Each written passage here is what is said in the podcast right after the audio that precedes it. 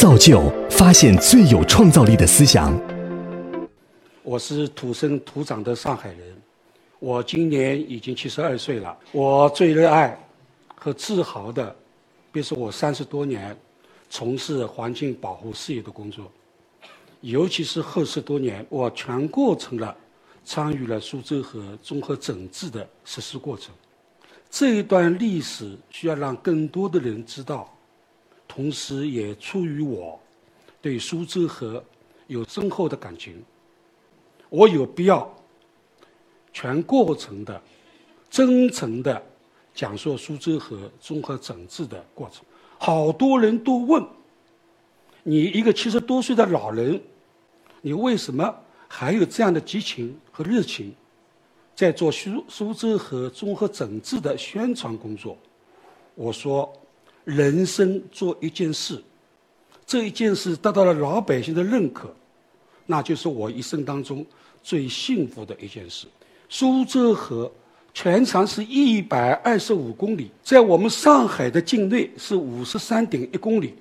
它流经我们上海的青浦、闵行、嘉定、普陀、长宁、静安、闸北、虹口、黄浦，经过我们的黄浦江，流到我们的长江、东海里面去。从一百二十五公里来说，平均的宽度是七十米到八十米，在我们上海的境内，宽度只有四十米到五十米。苏州河的大名叫吴淞江，我们就叫苏州河。苏州河原来是我们古时候一个风光美丽的一个水道。苏州河的水质是非常非常的清澈。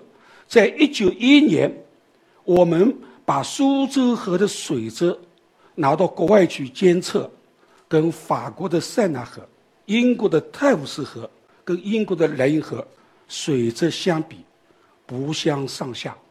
所以说，我们在一九一四年，在我们上海的闸北区苏州河这个地方，我们造了一个自来水厂，因为苏州河的水质很好。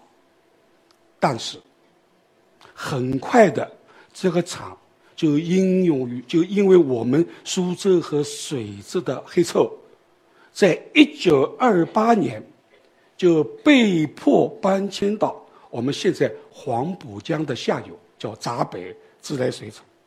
那接下来我就讲一下，为什么苏州河是水质非常的干净、非常的清澈，到最后会变成又黑又臭的苏州河？当时老百姓给我六个字。苏州河的水黑如墨，臭如粪。的确，我们老百姓这个六个字形容的是非常的恰如其分。第一次世界大战期间，苏州河一头连着腹地，一头连着大海，它是一个非常好的一个地理环境。我们的民族工业就在这个时候，在苏州河两边建起了。大量的工厂，比如说纺织厂、面粉厂、化工厂、自来火厂、灯泡厂、煤气厂等等等等。由于工厂的建立，又吸引了我们当时江苏、安徽、山东一大批的难民，划着小船来到了我们苏州河两岸，搭起了危棚简卧，来到了我们工厂。进行打工，由于工厂大量的工业废水和我们生活的污水没有经过处理，就直接排落到我苏州河里面去。苏州河本身的自净，它有一定的能力，它超过了合体的自净的能力。我们新中国解放，我们上海的工业到了一个高速的发展期。就在我们苏州河的两边以及支流的两岸，建起了工业小区，比如北新泾、桃浦、安定。到那个时候，我们苏州河两岸已经有一千家的企业和三百万居民的生活。由于这些污水大量的排放到苏州河里面去，苏州河。一九五六年黑臭到北新泾，一九六四年到我们闵行区的华漕，到一九七八年全县黑臭，鱼虾俱寂。我记得上个世纪九十年代，有人大代表视察苏州河的时候，当场就晕倒在苏州河的旁边。我们当时的老市长徐匡杰同志也在视察苏州河，我跟在后面，五分钟，你待不住，好像头上要冒汗，有点呕吐的感觉。大家想一想，苏州河。在这个时候是污染到什么的程度？它耗竭了我苏州河的资自然的资源，破坏了我苏州河两岸的城市景观和自然景观，它违纪了我们后代的正常的生活。当时老百姓窗不能打开，门不能打开，这就是我们当时苏州河两岸的一些生活的一个场景。苏州河的整治，在一九八八年到一九九二年，我们有一个明显的一个伟大的工程——河流污水一一期工程。当时我们花了十六亿人民币来治理，当时直排苏州河一百四十万吨的污水，把它截住了。但是苏州河还是黑臭。在一九九五年的时候。我们黄浦江黑臭的天数是多少天？三百二十九天。那我们河流污污水一期工程完成好以后，为什么还没有消除黑臭？当然有这样的几条几个原因。第一，苏州河六条支流，三千多家的企业污水还直排到河流里面去，它严重的影响到我苏州河干流的水质。第二个。就是我苏州河两岸当时的微喷碱污，把他们大量的生活污水直排到苏州河里面，大便、垃圾、煤灰就直接倾倒在我们的苏州河里面去。第三，当时我们苏州河上每天有三千多艘运输的船在我们苏州河上运输，每天的船工。他们就把我们苏州河当做天然的方便的场所。我们苏州河上还有十九个垃圾码头跟粪码头，每天有垃圾码头说十几吨的垃圾漂浮在我苏州河上面。一九九八年，我亲眼看见过有十个人可以站在垃圾堆上，这个垃圾不会沉下去。名副其实的垃圾船，苏州河治理是一个非常复杂系统的工程。它复杂在哪里？第一，苏州河地处我们上海最繁华的市中心地区，它流经我们上海原来说九个区，它污染的负荷很重，这是第一个条件。第二个就是苏州河的水系。交织于上海两万六千多条的河流的当中，你中有我，我中有你，往复的回荡，那这个水质相互之间这个影响。第三，污染源苏州河的污染源面广、量多，它增长的变化是很快的。我们苏州河总共是进行了三期工程，第一期工程是一九九八年。到二零零二年，我们总的投资是七十亿人民币。当时我们制定的目标是苏州河干流消除黑臭。治理一条河流原理很简单，污水不排到河道里面去，那个河水就就是干净。污水不排到河道里去，我下面有很多的措施。首先，我在上海的这个老的。大城市当中，要铺设污水管道。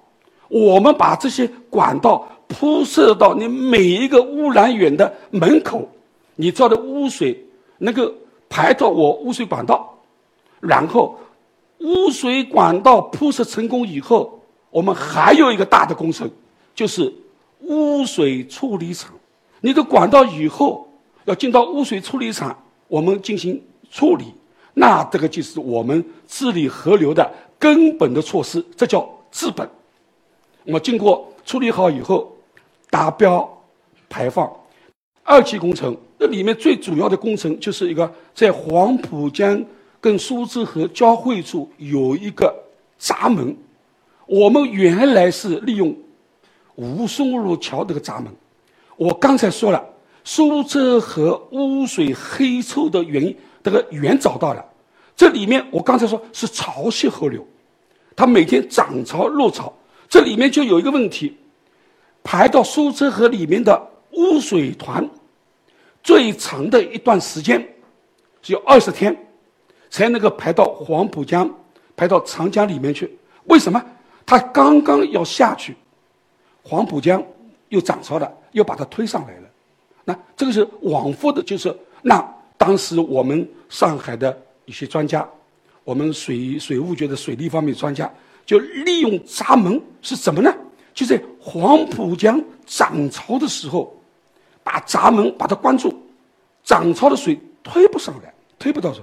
当落潮的时候，苏州河的水加快的流速到黄浦江去，就是由苏州河由东向西、由西向东的往复流，变成由西向东的单向流，增加水体的流速。我们两千年，苏州河消除黑臭，当时。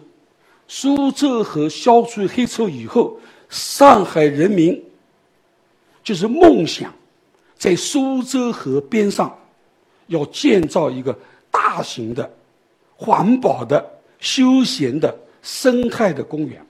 我记得很清楚，是二零零二年的六月七号，在市长办公会上，我去汇报苏州河综合整治的工作。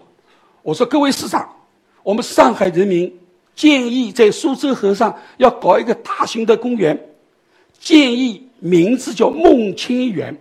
那么梦清园这里面呢，当时在苏州河边上污染最严重的地段之一，我们动迁了七百五十四户居民，动迁了十八家工厂，我们搞了一个八万六千平方米的一个大型的一个公园，在这个公园里面。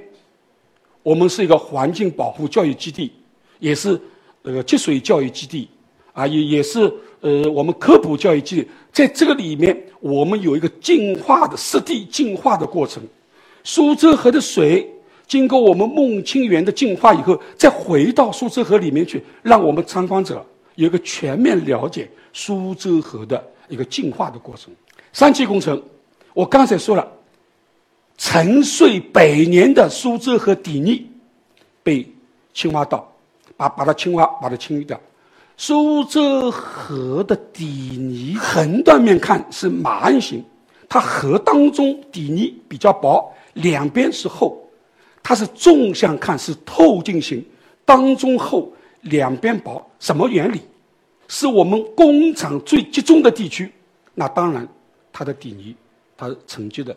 是非常的厚，它两边的工厂比较少，或者接近上游，或者接近黄浦江，那这个底泥就比较薄。我们底泥的清淤，种最新的技术，底泥的运输，大家知道一下，我们这个底泥是运到哪里？运到南汇，它是通过吹，通过运，啊，这个里面有好多的底泥的清淤、底泥的运输、底泥的处置，这在我们当时上海。在全国都是第一流的。好，从二零一二年，我们苏州河底泥被清挖到以后，我们今天苏州河的水质是什么样的情况？第一，水质稳定在国家五类水的标准。二，生态系统得到了恢复。我告诉大家，苏州河里面有四十五种鱼，但是大鱼少，小鱼多。